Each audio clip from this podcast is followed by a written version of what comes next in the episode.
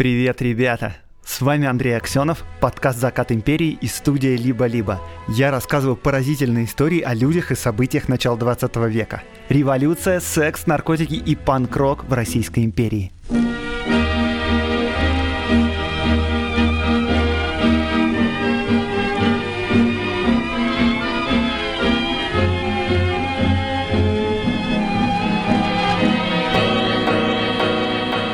Я тут на днях сходил в гости в подкаст World of Tanks. Да, вы все правильно услышали.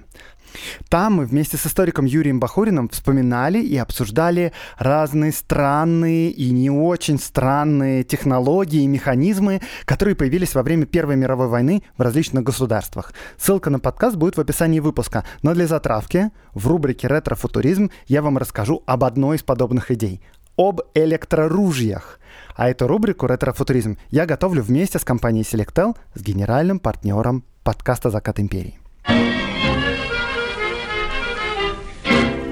В 1917 году в журнале Electric Experimenta была опубликована редакционная статья с описанием нового вида вооружения. История возникновения этой идеи была такой.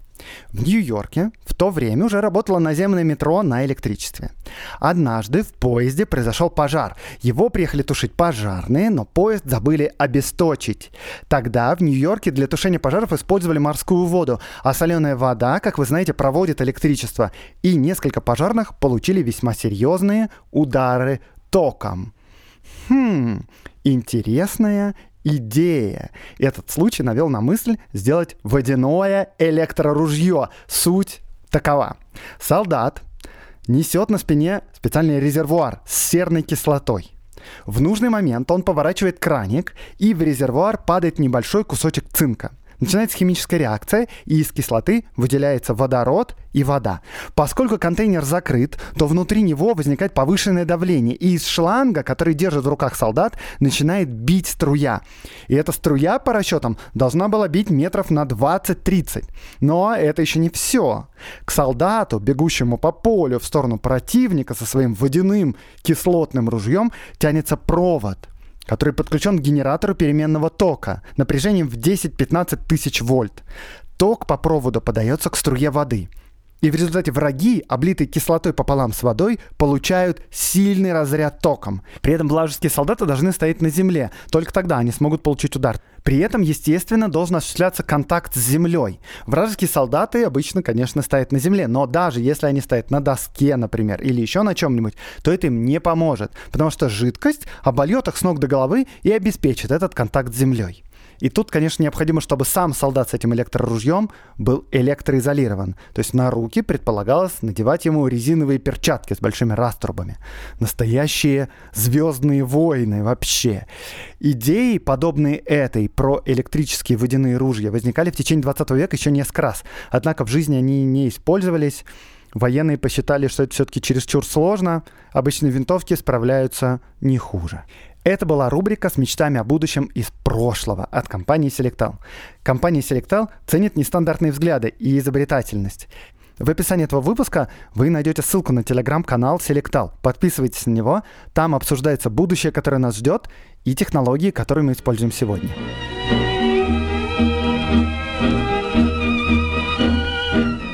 Вы, возможно, обратили внимание, что я чаще всего рассказываю разные истории из жизни людей городских, образованных Конечно, в первую очередь это из-за того, что нам проще всего проассоциировать себя именно с образованным средним классом.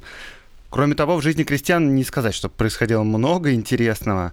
Точнее говоря, то, что у них происходило интересного, современники не замечали, не записывали, не рефлексировали на этот счет. Современники, откровенно говоря, вообще с трудом представляли себе жизнь крестьян. Нам это кажется странным, но образованные люди, которые жили в городах, очень мало интересовались реальной жизнью крестьян. Например, когда в 1897 году была напечатана повесть Чехова «Мужики», в которой он довольно откровенно писал о жизни деревни, то на всех это произвело впечатление разорвавшейся бомбы просто. Просто как будто никто не представлял, что творится в деревне. Я не шучу. Вот что писали в письмах о новой книге. Впечатление от нее было ошеломляющее, как обухом по голове. Или вот, например, Повесть производит впечатление ошеломляющего удара, от которого долго не можешь опомниться. Толстой, например, невероятно душнил по поводу нее, говорил, что, цитирую, «мужики — это грех против народа». Если вы не читали «Мужиков», вы почитаете. Причем это Чехов. Он не был революционером. Он вообще повесть писал, как говорится, с натуры. Прожив у себя несколько лет в Мелехово и проведя там перепись населения, кстати говоря. Так что его взгляду вполне можно доверять. Короче, даже жители империи не очень себе представляли, как живут крестьяне. И, возможно, это немножко извиняет нас, тоже мало интересующихся крестьянами и вообще сельской жизнью. Пора восполнить этот пробел. Так что сегодня мы проживем год вместе с семьей среднего русского крестьянина в начале 20 века. Средний русский крестьянин Российской империи включает в себя крестьянина украинского и белорусского, если что, и не включает сибирских крестьян, потому что за Уралом люди жили по-особому, а вот на Волыни, например, и в Поволжье похоже. Итак, год жизни.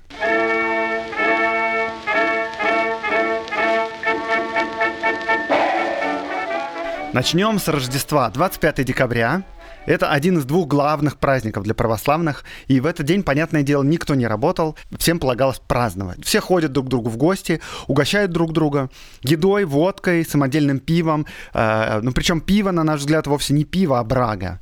И если вы подумали, что классно было бы побывать в деревне на Рождество, то я бы вас предостерег. Лично я бы, например, в это время в деревне на улицу не пошел.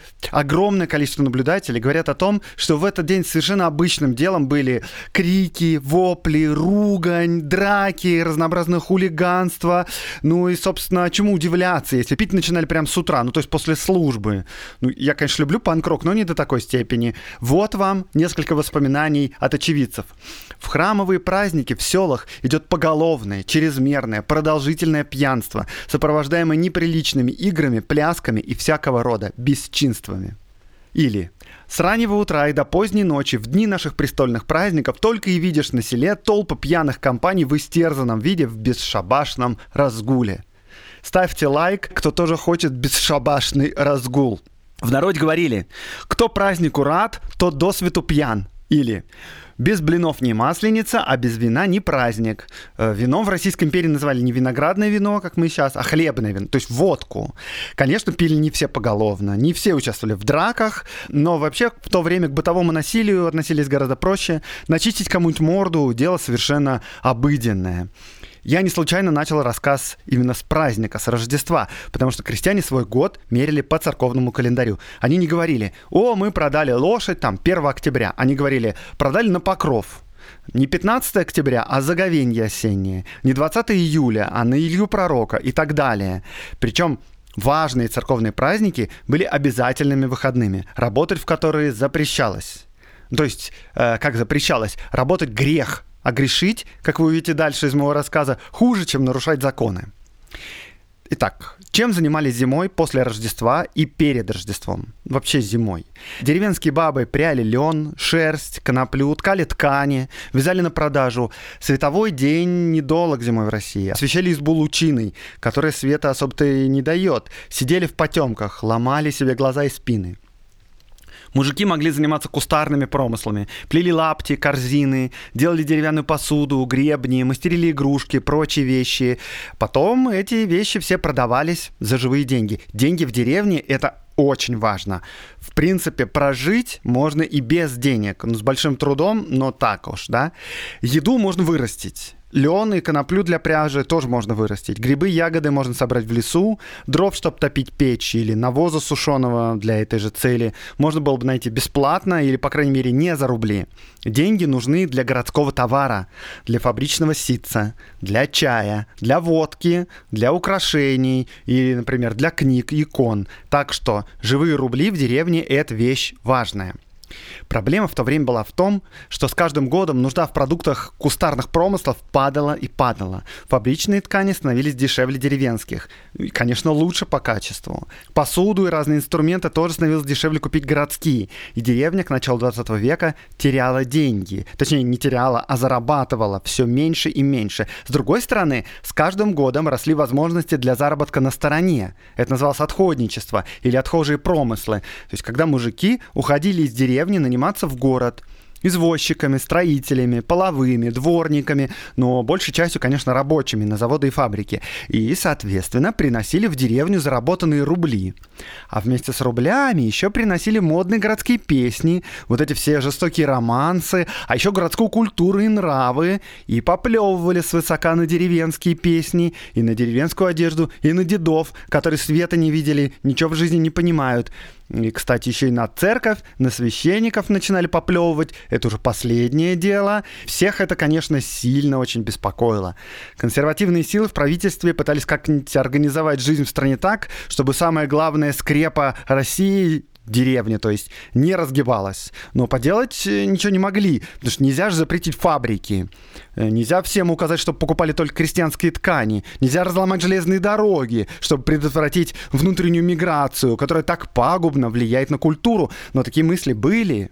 Даже с учетом кустарного производства, с учетом ремонта инструментов, телег и хода за скотом, зимой в деревне работы было мало – реально мало. Все ходили в гости, сидели на печках, пели песни, рассказывали сказки, ругались, дрались. Таких вот отхожих промыслов, чтобы можно было на зиму уехать поработать, а на лето потом вернуться и работать на своем поле, таких было вариантов очень мало. Крестьян в Российской империи, с другой стороны, 85%. И вот большинство из них зимой сидит на печи и ковыряет в носу. В частности, это означает большой потенциал для экономического роста. И СССР им в свое время воспользовался. Ну, вообще, своеобразно, я бы сказал. Ладно, про СССР больше вспоминать не будем, а то выпуск уже никогда не закончится.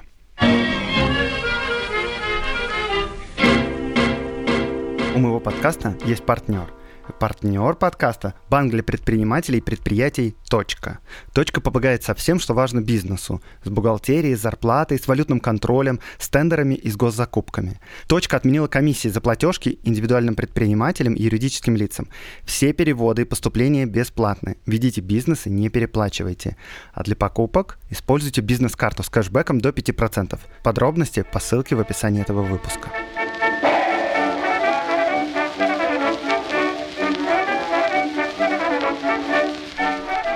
Э, зима. Что зимой еще интересного? Январь и февраль — это традиционные месяцы для свадеб. Да, в деревне свадьбы не устраивались в любое случайное время. Свадьбы устраивались тогда, когда это было удобнее всего. А удобнее всего зимой, пока дел особо нет. И еще по одной причине угадайте, по какой? Подумайте пока, ответ через пару минут я вам скажу. Вторым, значит, удобным временем для свадеб, помимо января и февраля, была поздняя осень, и в рождественский пост, как и в любой пост, понятное дело, свадеб не играли, грех. Так что половина свадеб приходилась на позднюю осень, вторая половина на зиму. Женились, естественно, по расчету. Мнение жениха учитывалось редко, мнение невесты тем более. И брак — это прежде всего хозяйственная сделка, Нужна подходящая невеста. Какая подходящая? Подходящая это работящая, сильная, из приличной семьи, из приличной деревни. Потому что репутация деревни учитывалась еще как. Вот, например, что говорил отец сыну, объясняя, почему он не будет жениться на девушке из соседнего села, которая ему, видимо, полюбилась. Цитата. «Она из легкобрюшников, они на работу не спешат, их граф избаловал». Э, к стандартам красоты – кто в деревне считался красивым? Среди мужчин Высокие, сильные, ловкие, ценились кудри, блондины и русые вообще топ. А у женщин ценился средний рост, длинные толстые косы, белое румяное лицо, средняя полнота и вообще правильное физическое развитие. И попа большая, чтобы рожал хорошо. Вот есть какое свидетельство. Женихи ищут живых, сильных девушек, чтобы бровь была черная, грудь высокая, лицо кровь с молоком. В ум и характер они редко вглядываются. Невинность невест, конечно, тоже ценилась, но не сильно. По большому счету можно сказать, что в деревне на невинность до брака закрывали глаза. Но вот за измены после свадьбы били просто смертным боем. А вот, кстати, среди образованных и городских наоборот. До брака невеста должна была оставаться чистой, но на измены по большому счету закрывали глаза. О, кстати, если вы хотите погрузиться в жизнь дореволюционной деревни, то очень вам рекомендую фильм «Жила-была одна баба». И режиссер там очень точно воспроизводит русскую жизнь. Смотреть на это тяжело, но произведение прямо эпическое. Посмотрите, правда. Так, ну ладно, вот мы подобрали подходящую девушку. Что делаем? Засылаем сватов. Это дело походило на настоящий спектакль. Точнее, нет. Это был определенный обряд с заготовленной последовательностью действий. Согласие на брак завершалось общей молитвой, конечно, угощением с выпивкой. Когда крестьяне договаривались о сделке, они ударяли по рукам. То есть не жали руки, а именно били по рукам. И в случае сватовства это означало, что стороны договорились о сроке свадьбы и о взаимных расходах. И нарушать слово нельзя, потому что оскорбленная страна могла потребовать возмещения понесенных затрат и компенсацию даже за бесчестие. Причем тут бесчестие?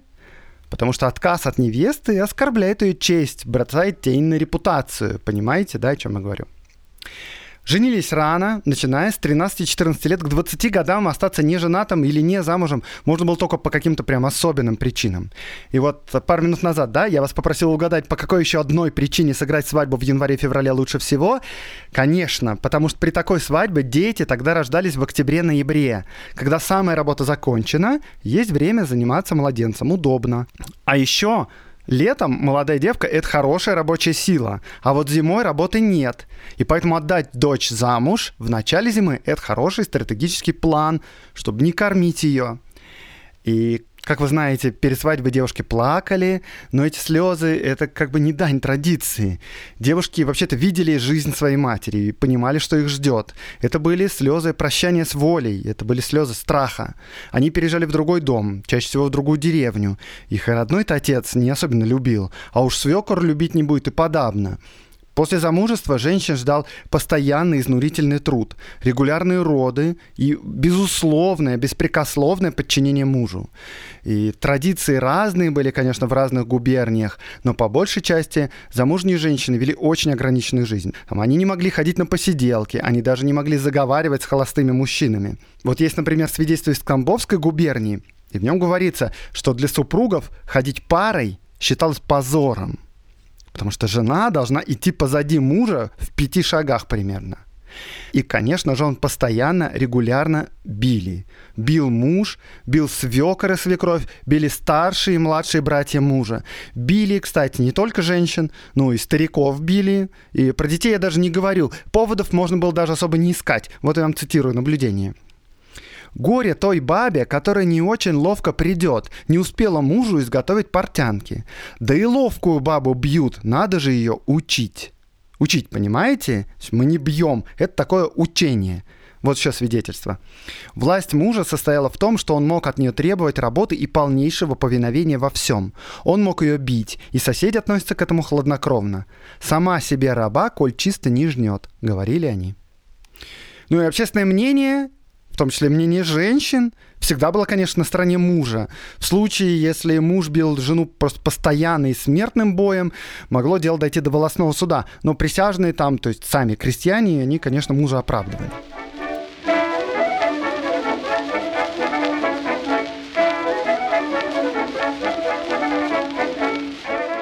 Так, двигаемся дальше. После свадьбы жена переезжает в избу к мужу. Как выглядела изба? Давайте посмотрим. Ну, то есть, как она снаружи выглядела, мы все представляем, но как она выглядела внутри. Вот, заходите, пожалуйста, внутрь. Изба в начале 20 века крыта по большей части соломой. Большую часть единственного теплого помещения занимает русская печь. Топили в основном по-черному. Знаете, что значит по-черному? Это значит, что у печи нет трубы. Дым идет прямо в избу. Но есть дырка под потолком, через которую этот дым выходит. Это значит, что вы все время пахнете, как копченая колбаса. Все покрыто копотью, все в дыму, вообще все. Если вы сомневаетесь в моих словах, то это я взял из свидетельств наблюдателей. Например, в Тамбовской губернии в начале 20 века 80% домов топились по-черному. И я не про средневековье рассказываю, я рассказываю про конец 19-го, начало 20 века. Значит, еще, в каждой избе был стол, естественно, стояли лавки вдоль стен. Летом спали на лавках, на полу, зимой на печи. Что было мягче, подкладывали солому. На ночь, конечно, не раздевались, даже не переодевались. Просто спали в уличной одежде. Ну, может, зимой снимать тулуп. Полы, кстати говоря, тоже земляные, а не деревянные. И для удобства их покрывали соломой. И избу, конечно, не подметали и не мыли. Просто периодически меняли грязную солому. Генеральную уборку делали 2-3 раза в год. Перед Пасхой, перед Рождеством и в престольный праздник обычно. Престольный праздник — это праздник святого, в честь которого освящена сельская церковь. Так, теперь животрепещущий вопрос. Куда ходили по своим естественным потребностям? Э, если вы думаете, что в стандартную такую дачную будку над ямой, то вы чересчур оптимистичны. Сортир — это уже веяние прогресса. Он в русскую деревню пришел после войны. После войны, при Хрущеве и даже позже. Сталин Конечно, да. Он оставил страну с ядерной бомбой, но все еще без сортиров. И я тут подозреваю, что неподготовленные слушатели могут возмутиться и сказать, что я очерняю деревню. Но на самом деле я еще достаточно лайтово обо всем рассказываю, как интеллигентный человек. Если вы мне не доверяете, посмотрите просто источники в описании этого выпуска. Итак, куда ходили в туалет? Летом ходили прямо в поле или в огород, понятно. А зимой в хлев коровкам а по малой нужде могли прям в избе на соломку. И я, честно говоря, сам в шоке. Надеюсь, что это было не повсеместно, потому что вообще сходить в хлев не так уж затратно, но вообще свидетельство есть свидетельство. Мылись. Мылись редко. Бани были вообще далеко не у всех, только у зажиточных крестьян. На северах, в Архангельской, там где-нибудь губернии, бани были повсеместны, но поморы — это вообще особенная стать, у них крепостного права-то не было никогда.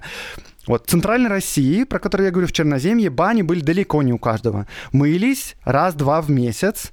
Если бани не было, то мылись в печи, потому что русская печь, она большая, и там вполне внутри мог поместиться человек. Ну, нам тут сейчас кажется, что мыться два раза в месяц, в принципе, это неплохо.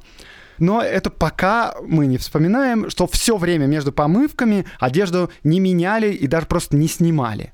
И спали, конечно, все в одном помещении, а семьи тогда были большие отец семейства с женой и их дети со своими женами, еще внуки. И вся жизнь, без исключения, вся, она проходит на виду у всех.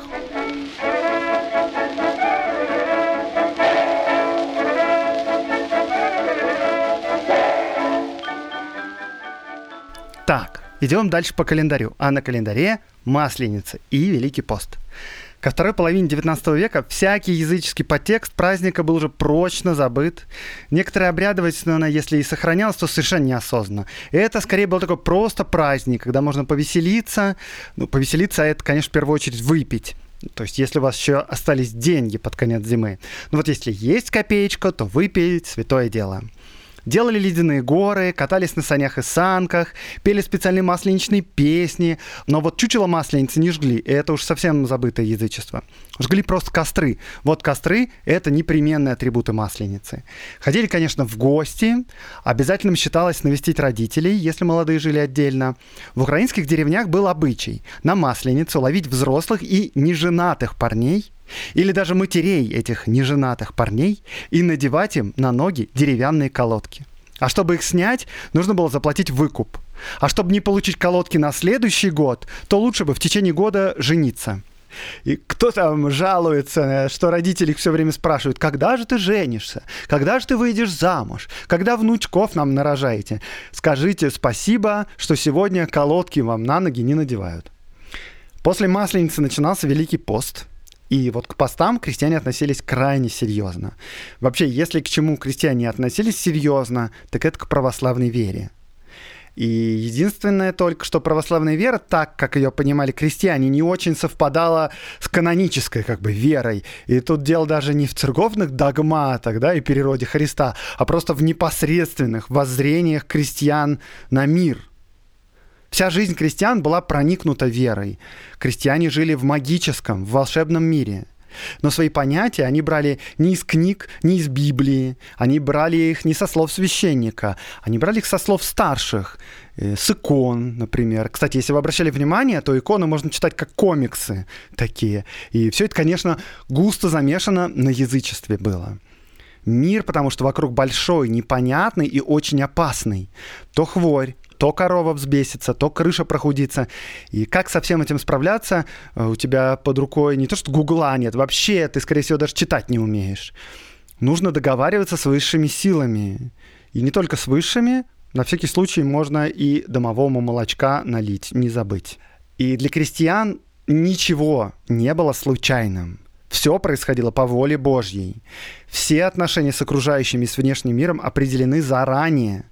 Начинается все рождением, а заканчивается, конечно, божественным судом, на котором будут разобраны все твои поступки. И вот с этой точки зрения нарушение поста просто немыслимо. И это касается не только постов.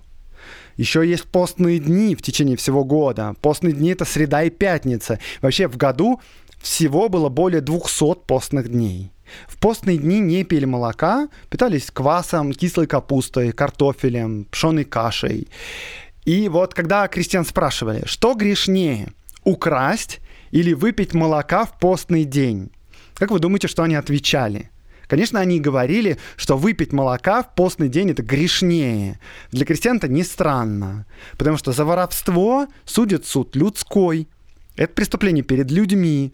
Это, конечно, плохо, но это не так плохо, как суд Божий. Ну, то есть там, в конце концов, люди есть люди, да, от людского суда можно и скрыться, а вот от Божьего суда не скрыться никак. Крестьяне говорили, не боюсь я суда людского, а боюсь Божьего. Или вот еще, перед судом соврешь, а перед Богом нет. Таким образом, русский крестьянин и крестьянка, твердо веря в Бога, стойко переносили суровые жизненные испытания. Засуху, неурожай, нерадивую жену, бьющего мужа-алкоголика и утешали себя словами «Видно, воля Божья». Неэффективные приемы труда, суровый российский климат. Все это требует от крестьянина огромных усилий в максимально короткий срок теплого лета. И при этом его труд все равно был рискованным. И поэтому, конечно, следовало уповать на Бога. И с этой стороны, кстати говоря, крестьяне, уповая на Бога, не особенно спешили перенимать современные аграрные веяния. Потому что крестьяне говорили, цитирую, «Бог захочет, и на камушке уродится хлеб». Да? Поэтому трудись, не трудись. Если Бог даст, будешь сыт. А если Бога гневишь, то тут никакие удобрения и машины тебе не помогут.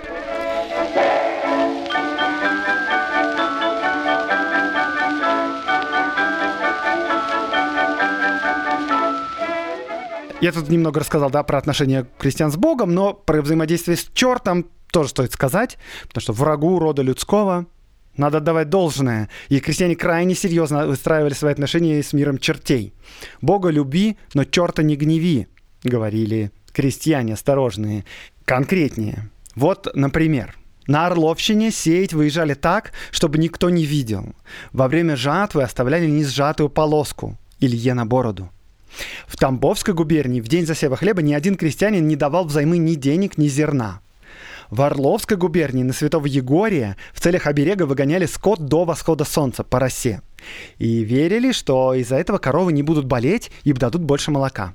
В тамбовских деревнях считали, что если освященную вербу воткнуть в землю, она сбережет посевы. Был еще такой обряд дожинок, в котором проявлялась вера крестьян в магические свойства земли. В Орловской губернии, например, бабы ложились на жнивье и катались на восток по несжатой полоске хлеба и приговаривали «Жниво, жниво, отдай мою силу». Когда-нибудь встречали такое словосочетание «куриный бог»? Не знаю, как у вас, у меня в детстве он был. Это такой любой камешек с дыркой. И куриный бог происходит из деревни. Такие камни вешались в курятниках, чтобы куры плодились. В домах жили домовые, в лесу лешие, на деревьях сидели русалки, в озерах и реках водяные, и со всеми лучше не ссориться.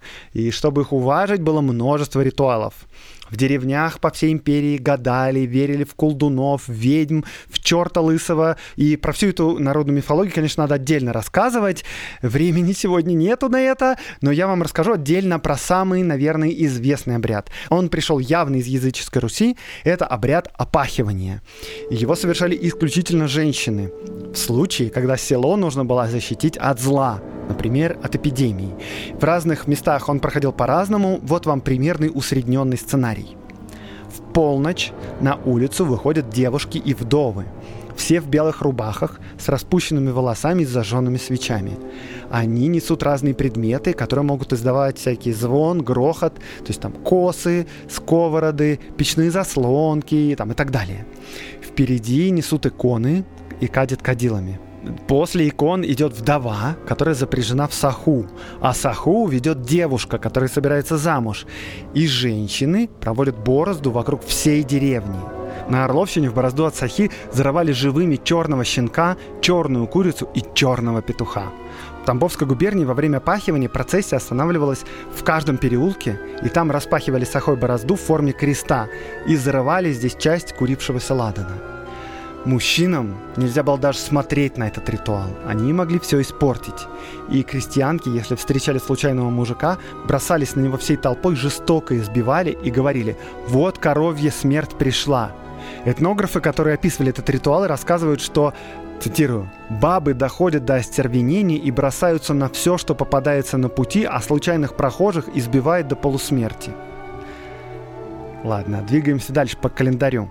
Великий пост заканчивается Пасхой. Пасха – второй важный праздник для крестьян. На Пасху обязательно делали генеральную уборку, мыли стены с мылом, наконец-то. Сами мылись тоже, конечно. В церковь приходили все. Исповедовались по разным подсчетам 80-90% всех крестьян старше 7 лет. И это означает, э, что на исповедь не шли только по очень серьезной причине. По какой серьезной причине? Например, нет ног. После службы в церкви, конечно, праздник следовало отметить, и пасхальная неделя считалась священной, работать в нее, опять же, нельзя, грех – Тут интересный нюанс. Поскольку Пасха – праздник плавающий, а весной как раз начинается работа в поле, распашка, сев, то вот тут жизненные потребности крестьян вступают в противоречие с религиозными. И, конечно, для крестьян выбора между ними не существовало. Крестьяне ни за что никогда не выходили в поле работать в церковные праздники. Что хуже – согрешить посеять рожь и потом попасть в ад или умереть с голоду и попасть в рай? Глупый вопрос. Министр земледелия, например, Ермолов говорил по этому поводу. Цитата. Опаздывают крестьяне с посевом озимых и яровых. Большой помехой в этом деле служат праздники. Пасха приходится порой в самый сев яровых, а крестьяне празднуют 8, иногда 10 дней. А в период сева озимых в первой половине августа в лучшее время опять ряд праздников. Первый спас, второй – успение. Что на это говорили крестьяне? Они отвечали пословицей «У Бога дней много».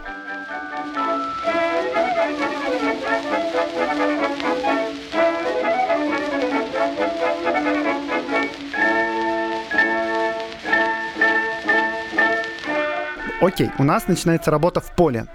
Что можно сказать про работу? Во-первых, как вы поняли, полевые работы ориентировались на церковный календарь, и в разных губерниях, конечно, из-за разницы в климате ориентиры различались. Но просто для примера. В Поволжье сев начинали с Егория, то есть 22 мая. Говорили, на Егория резвая саха. На Тихвинскую икону, то есть на 9 июля, поднимали пар. А, поднимали пар, это значит вспахивали поле, которое в это лето отдыхало. То есть на нем ничего не сеяли, а чтобы оно не заросло сорняками, его периодически пахали. А зимы сеяли на второй спас, 19 августа, ну и так далее. И вот это тщательное соблюдение православных праздников иногда приводило к интересным казусам. Например, на 11 мая приходился праздник обновления Царьграда. И крестьяне считали, что Царьград в названии праздника – это такой особенно крупный град – не град в смысле город, а град в смысле атмосферное явление. Знаете, есть царь-колокол, царь-пушка, и вот, значит, бывает еще и царь-град. Ну и крестьяне, естественно, в этот день обязательно отдыхали, не работали, а то царь-градом побьет посевы. Или вот, например, еще из забавного, известный сельский учитель Бунаков, он вспоминал – как священник пытался убедить крестьян молотить хлеб, но они отказывались и говорили, что нынче праздник, берегись хлеба. Очевидно, что нельзя работать с зерном. И священник с большим трудом убедил крестьян, что праздник называется по-другому, не берегись хлеба, а день памяти благоверных Бориса и Глеба с одной стороны, конечно, мы можем смеяться над крестьянами, но с другой стороны, вообще-то они очень хорошо понимали, когда и что сеять, знали множество примет и ориентировались в окружающих условиях прекрасно. Крестьяне говорили «день год кормит». Это значит, что определить верный день для работ – это дело просто сверхважное. И в этом вопросе прислушивались старикам в первую очередь. И имело значение абсолютно все – степень прогрева почвы воздуха, высота диких растений, поведение насекомых, поведение животных и так далее. Вот помещик Кошелев так, например, писал. Настоящий хозяин никогда не пренебрегает подобными обычаями насчет времени посева хлебов. По собственному опыту знаю, что в этом деле, как и во многих других, велика народная мудрость. Не раз случалось мне увлекаться советами разных сельскохозяйственных книг и сеять хлеба ранее обычного времени, и всегда приходилось мне в этом раскаиваться. Пахали землю сахой. Знаете, что такое саха? Саха – это палка, которую тащит лошадь, а крестьянин направляет эту палку в землю, и так появляется борозда. И если вам кажется, что это несколько примитивно для 20 века, то вы правы, потому что был еще более современный способ пахать землю. Это плуг. Плуг — это такой огромный железный нож, который поднимает пласты земли и переворачивает их. И вообще плуги знали еще в Римской империи, но в империи Российской крестьяне почти не использовали их. Плуг дорогой, Потому что, чтобы тащить плуг, нужно две лошади как минимум. Но вообще, с другой стороны, с помощью плуга поднимаются более глубокие плодородные слои земли, и урожай получается больше. Но крестьяне, однако, не могли позволить себе двух лошадей.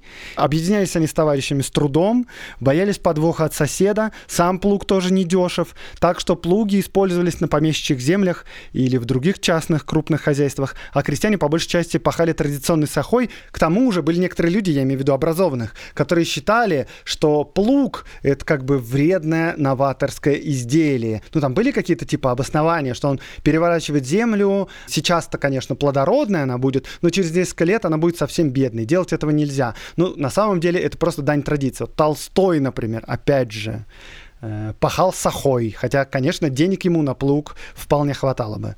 Подавал дурной пример. Э, так, пиком крестьянской активности было время, которое называли страда. И в эти дни крестьяне работали просто с утра до ночи. Все просто от мала до велика. И женщины, и дети. Сжатый, скошенный хлеб вязали сначала в копны, потом в снопы. Для просушки их оставляли в поле, Снопы сушились недели две, а затем их перевозили на гумно. Это специальный такой утоптанный участок земли, где зерно молотили обмолачивали зерно цепами. Цеп — это такая длинная палка, которой приделана палка поменьше. И вот просушенные снопы раскладывали рядами на гумне, а молотильщики с цепами становились в два ряда, один напротив другого, и выколачивали зерно палками. Затем зерно провеивали, то есть подбрасывали вверх деревянными лопатами при легком ветре. И так зерно отделялось от мекины.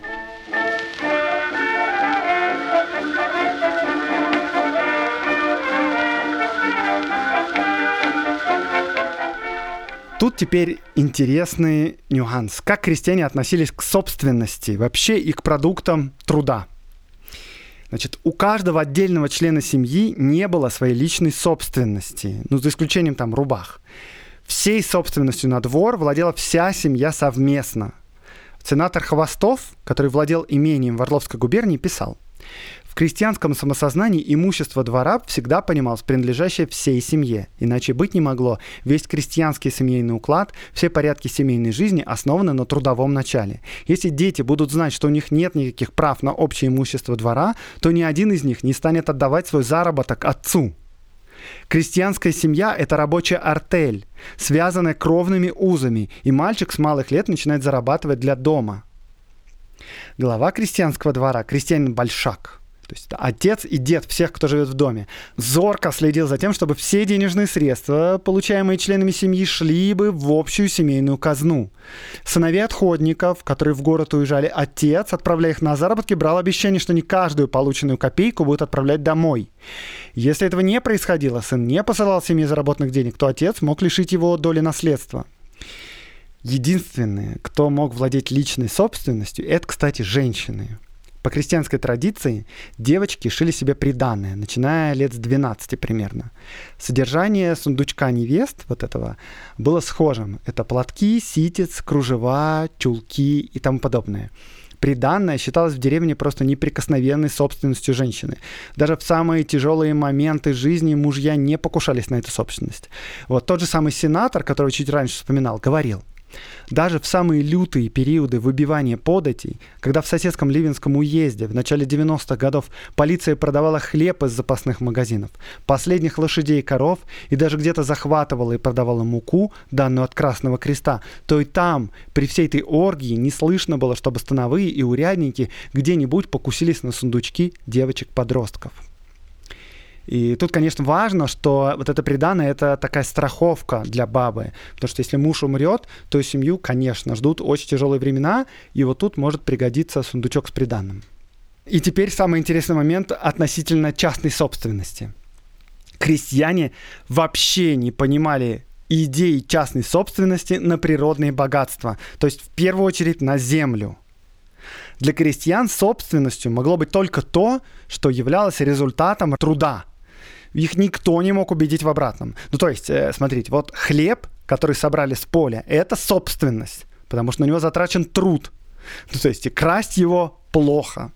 А вот деревья в чужом лесу, они собственностью быть не могут, потому что они выросли сами. Точно так же рыба в реке, точно так же трава на чужих заливных лугах, точно так же, естественно, сама земля. Земля не может быть в собственности кого-то. Это же, блин, земля, она просто тут лежит с тех пор, как ее Бог сделал. Э, но если говорить честно, то и к предметам чужого труда крестьяне относились без особого пиетета. Воровство было повсеместным. Жительница деревни Талызина, например, Орловского уезда Михеева, так описывала нравы своих односельчан. Летом друг у друга воруют с поля намолоченный хлеб, насыпают в голенище сапог в карманы. В рабочую пору воруют с поля снопы, верхние с конца или нижние, чтобы не было заметно. Срывание плодов и овощей кражей вообще не считают. Кабы люди не крали яблок в чужих садах, может быть и Бог не зарождал бы столько плодов. Нормально, да? Вот вам еще другое свидетельство. Мелкое воровство среди крестьян очень развито. Крестьяне не считают особенным грехом зарезать чужую курицу, забраться в сад или на огород и украсть что-либо. У зажиточных крестьян бедные крадут без всякого смущения. И не считается грехом во время воски хлеба утащить с поля пол копны. Но бедные у бедных крестьян редко воруют, разве в случае крайней нужды. Как вы помните, крестьяне считали, что выпить молока в среду это гораздо страшнее и опаснее, чем сжечь урожай соседа или украсть у него курицу.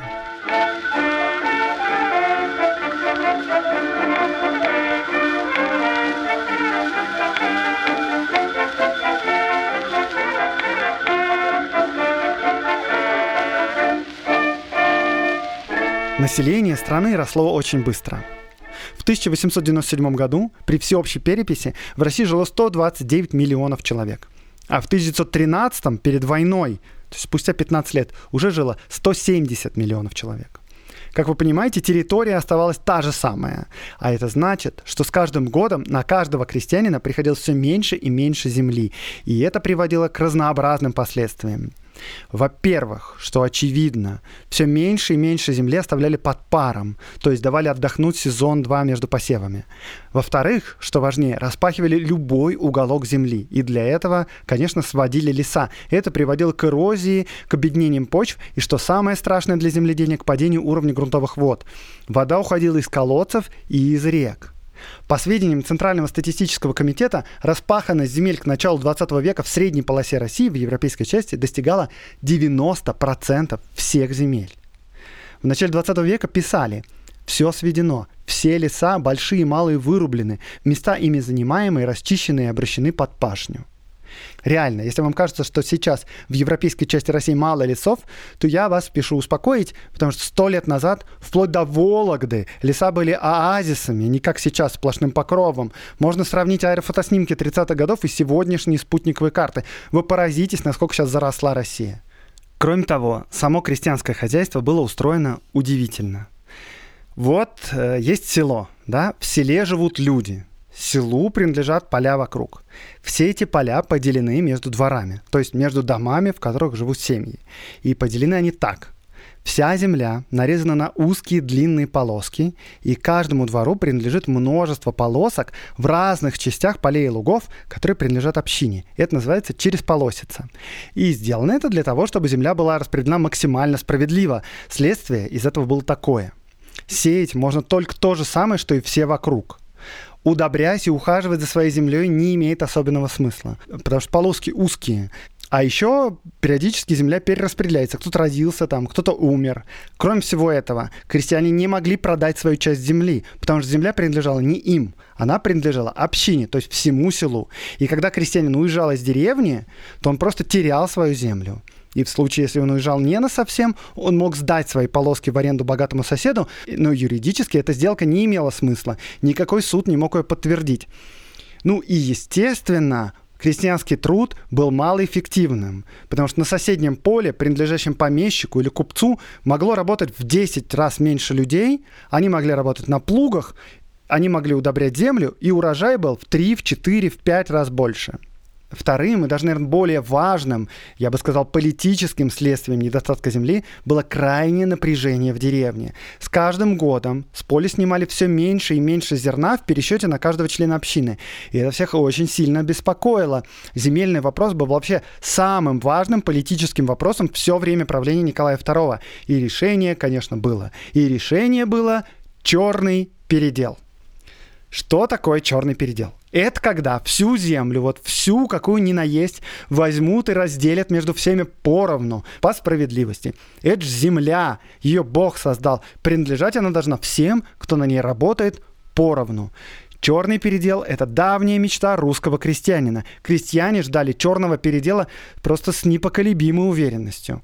Энгельгард, например, в своих знаменитых письмах из деревни писал – все ожидали тогда, что выйдет новое положение насчет Земли. Тогда каждое малейшее обстоятельство давало повод к толкам о новом положении. Приносил ли Соцкий барину бумагу, требующую каких-нибудь статистических сведений насчет Земли, скотаст, построек и тому подобного. В деревне тотчас собиралась сходка, на которой толковали о том, что вот где к барину пришла бумага насчет Земли, что скоро выйдет новое положение и что весной приедут землемеры землю нарезать. Закладывал ли кто-нибудь имение в банк? Говорили, что вот где господа уже прочухали, что землю будут равнять, а потому спешат имение под казну отдавать, деньги выхватывают.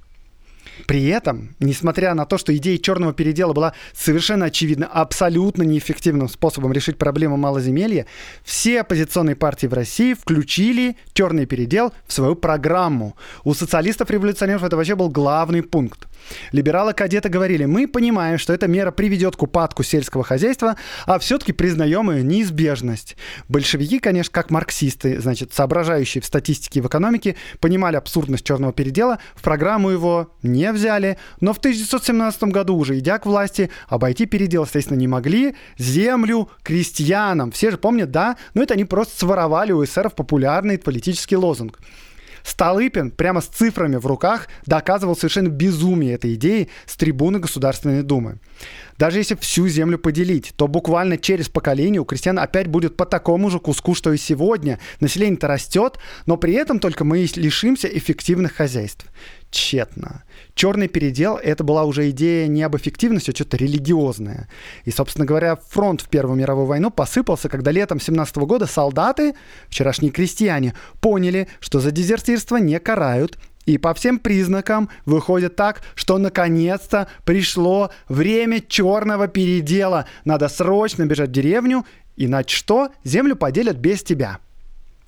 Но, однако, при всем при этом, я имею в виду до войны, крестьяне активно покупали и арендовали землю помещиков и у друг друга. Вообще все время, начиная с отмены крепостного права, количество помещичьей земли неуклонно сокращалось, а количество крестьянской неуклонно росло. И, в общем-то, земельные реформы Столыпина, которые начались после революции 1905 года, и продолжались до самой революции 17-го, те самые, о которых всем толдычат в школе, они как раз были способом разумно решить вопрос недостатка земли. И в первую очередь все вспоминают про переселение в Сибирь, но дело не в переселении в Сибирь. В первую очередь дело было в уничтожении общинного землевладения и вот этой через полосицы. По этой реформе крестьянину выделялся из общинной земли персональный участок. Причем не 20 полосок в разных местах, а единое поле, и с которым он может делать что хочет. Хочет – удобряет, хочет – не удобряет. Хочет – сеет сахарную свеклу на продажу, а хочет – сдает в аренду или продает вообще и уезжает в город с деньгами. И крестьяне медленно, но постепенно принимали эту реформу. Вводили ее не насильно, по желанию крестьян. И вообще, судя по динамике, в течение 20 лет в России должен был бы появиться класс зажиточных крестьян, которые понимали бы ценность своей земли, которые бы считали ее собственностью, которые бы смогли перейти от вспашки сахой к современным аграрным методам. А те, кто не мог или не хотел работать на земле, они уехали бы в города, работать на фабрики и заводы. Помните, я говорил, что большая часть подданных Российской империи несколько месяцев не делали ничего, а только ковырялись в носу на печи. А летом, когда они работали, они при этом не создавали дополнительных ценностей в экономике страны. Понимаете? Половина населения вообще не участвует в экономике государства. Просто они летом сеют зерно, а за зиму его съедает 70 миллионов человек. Не зря Столыпин говорил, дайте государству 20 лет покоя внутреннего и внешнего, и вы не узнаете нынешней России.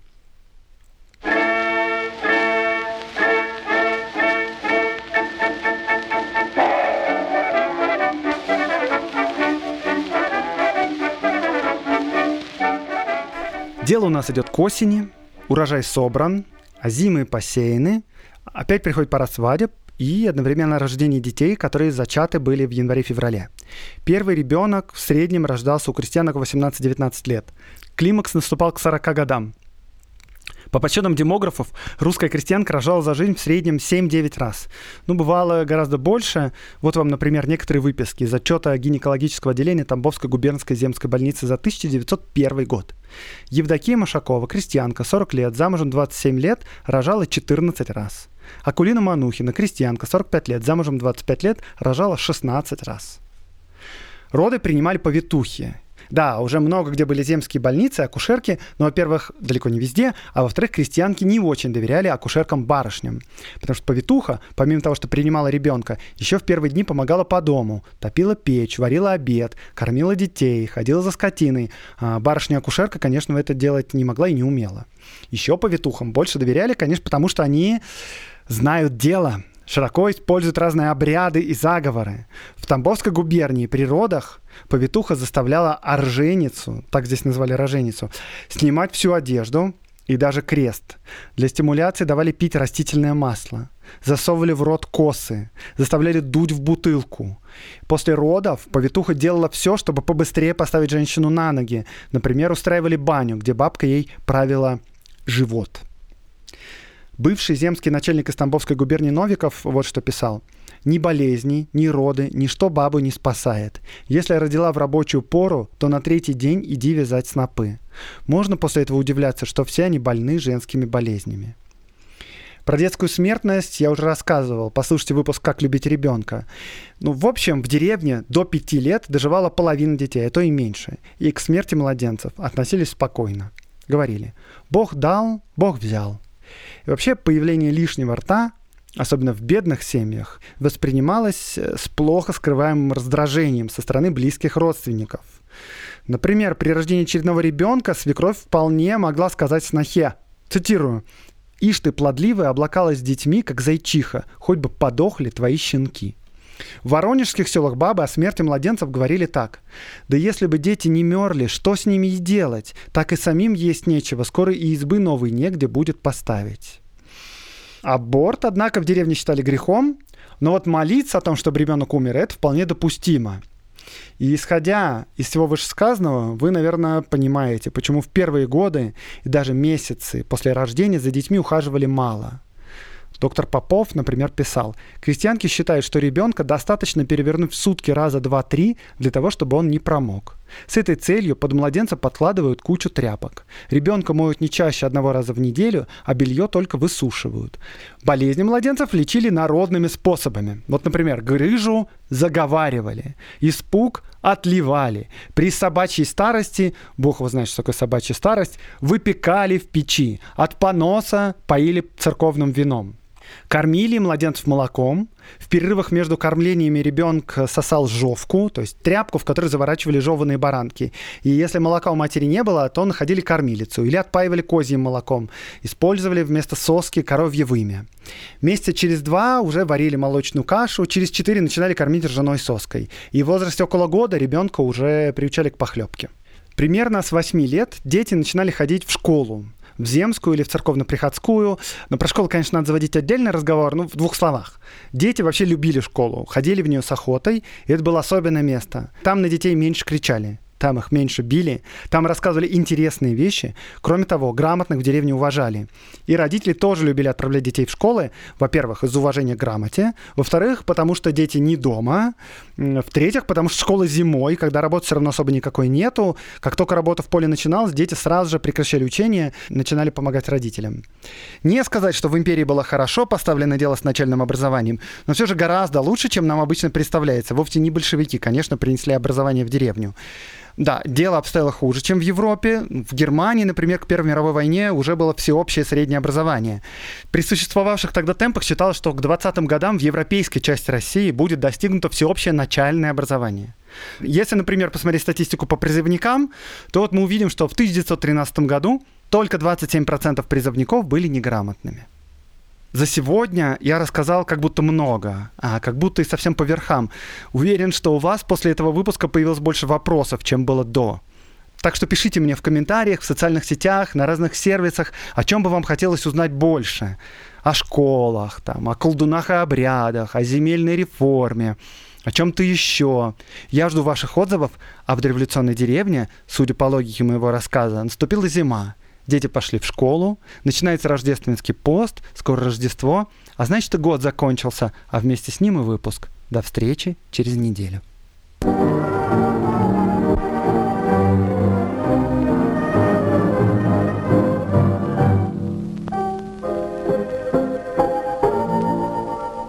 С вами был Андрей Аксенов. Подкаст «Закат империи» студия «Либо-либо». В подготовке этого выпуска мне помогала Катерина Серебренникова, редактор. Ставьте лайки, жмите шер, тегайте подкаст «Закат империи» в ваших сторис в Инстаграме. Я все их очень люблю смотреть. До встречи!